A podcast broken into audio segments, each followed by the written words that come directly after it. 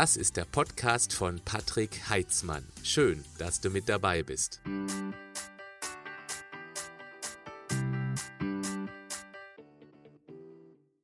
Diabetes Typ 1 ist eine Autoimmunerkrankung, bei der das körpereigene Immunsystem die sogenannten Beta-Zellen der Insulin produzierenden Bauchspeicheldrüse zerstört. Diabetes Typ 2 hat zwar auch eine genetische Disposition, ist aber hauptsächlich abhängig vom Lebensstil. Es gibt hier verschiedene Stadien. Zunächst reagieren die Zellen immer weniger auf das Insulin, weshalb die Bauchspeicheldrüse mehr davon produziert, um den hohen Zucker noch irgendwie in die Zellen reinzupressen. Das macht sie so lange, bis sie erschöpft ist und dadurch immer weniger Insulin herstellt. Dann ist man abhängig von externen Insulingaben. Typ 1 Diabetes wird ein Leben lang damit konfrontiert sein, dass kaum bzw. kein Insulin mehr produziert werden kann. Aber der Typ 2 Diabetes kann neben einer Ernährungsumstellung auch mittels Bewegung bzw. Sport enorm positiv beeinflusst werden. Die größte Gefahr, um Diabetes Typ 2 zu bekommen, ist nicht der Verzehr von zu vielen Kohlenhydraten, wie es immer noch gerne behauptet wird, sondern vielmehr ist Übergewicht an sich das ganz große Problem. Vereinfacht, wenn die Körperzellen bis zur Dachkante mit Energiesubstraten vollgestopft sind, weil ständig Nachschub kommt, dann machen die Zellen dicht.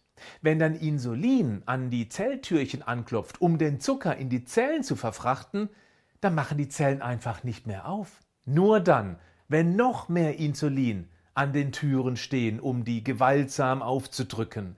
Dann passt da noch etwas rein. Deshalb ackert die Bauchspeicheldrüse auch wie verrückt, um noch mehr Insulin rauszujagen. Denn ein hoher Blutzuckerspiegel ist richtig übel für den Organismus, weil Zucker auf Dauer toxisch wirken kann. Stichwort Glykierung.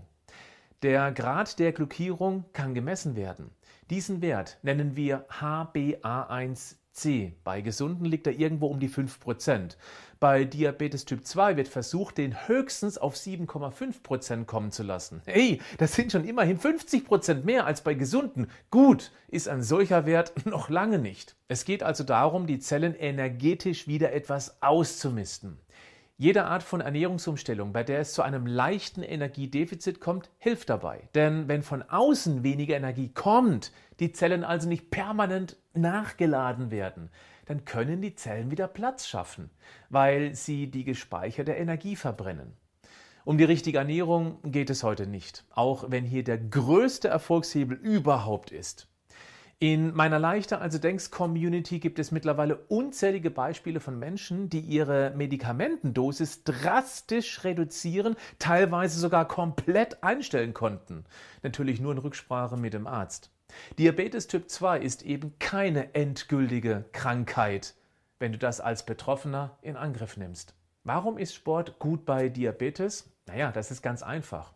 Er sorgt für einen höheren Energieverbrauch. Die Zellen werden einfach viel schneller wieder freigeräumt und wenn die Zelltürchen dann wieder leichter aufgehen, wird deutlich weniger Insulin benötigt. Dann kann die Bauchspeicheldrüse sich auch mal wieder erholen. Und dann ist es auch wahrscheinlich, dass viel weniger Medikamente benötigt werden. Jede Art von Bewegung, die den Herzschlag über den Ruhepuls bringt, ist gut.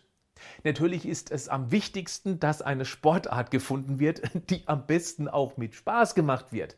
Wer allerdings besonders effektiv daran möchte, der kommt um ein gezieltes Ausdauer- und Krafttraining nicht herum. Das Krafttraining sorgt für dichtere, festere Muskeln, es baut damit sozusagen viel mehr Lagerfläche für Zucker, der dann eben aus dem Blut gefischt werden kann. Das Ausdauertraining verbrennt den Zucker dann sehr effektiv, damit wieder Platz geschaffen wird für die nächste Blutzuckerladung. Und wer jetzt noch den Zucker- und Weißmehlkonsum reduziert, vielleicht sogar die Kohlenhydrate generell ein bisschen runterschraubt, der braucht viel weniger Insulin, um den Blutzucker in die Zellen zu packen. Du verstehst? Alle Sportarten, die Spaß machen, kommen in Frage. Wichtig ist, wer bisher absoluter Nichtsportler war, sollte zunächst einmal ein Belastungs-EKG machen, nur zur Sicherheit. Zumindest aber seinen Arzt um Rat fragen, denn wer hochmotiviert Vollgas gibt, kann sich schnell überlasten und dann könnte es gefährlich werden. Aber jetzt keine Ausreden, denn Keinen Sport zu machen ist auf Dauer viel gefährlicher. Nordic Walking, Wandern, Radfahren, Schwimmen, die üblichen Verdächtigen sind es, die unsere Muskeln sensibler für Zuckeraufnahme machen werden und den dort dann auch wieder verbrennen, verbrauchen. Beim Krafttraining im Fitnessstudio wird es noch effektiver, also mit weniger Zeitaufwand in Bezug auf den Erfolg möglich sein. Wichtig ist aber auch, egal welcher Sport, Körpersignale sollten immer beachtet werden.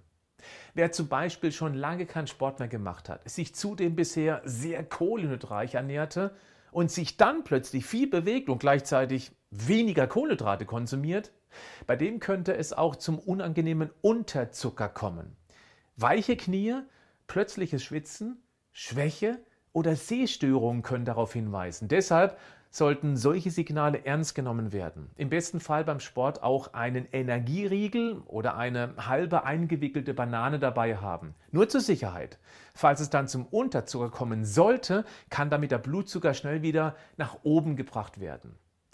Noch etwas ist ganz wichtig. Bei einem Zuckerwert über 250 Milligramm pro Deziliter Blut sollte Sport unbedingt vermieden werden, weil es sonst zu einer Ketoazidose, also einer lebensgefährlichen Übersäuerung des Blutes kommen könnte.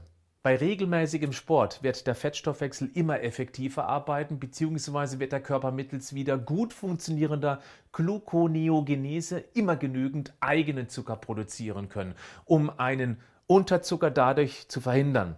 Das braucht aber ein ganz klein bisschen Geduld, aber es lohnt sich. Es geht um das einzige Leben, was wir haben. Bleib gesund, aber mach auch was dafür.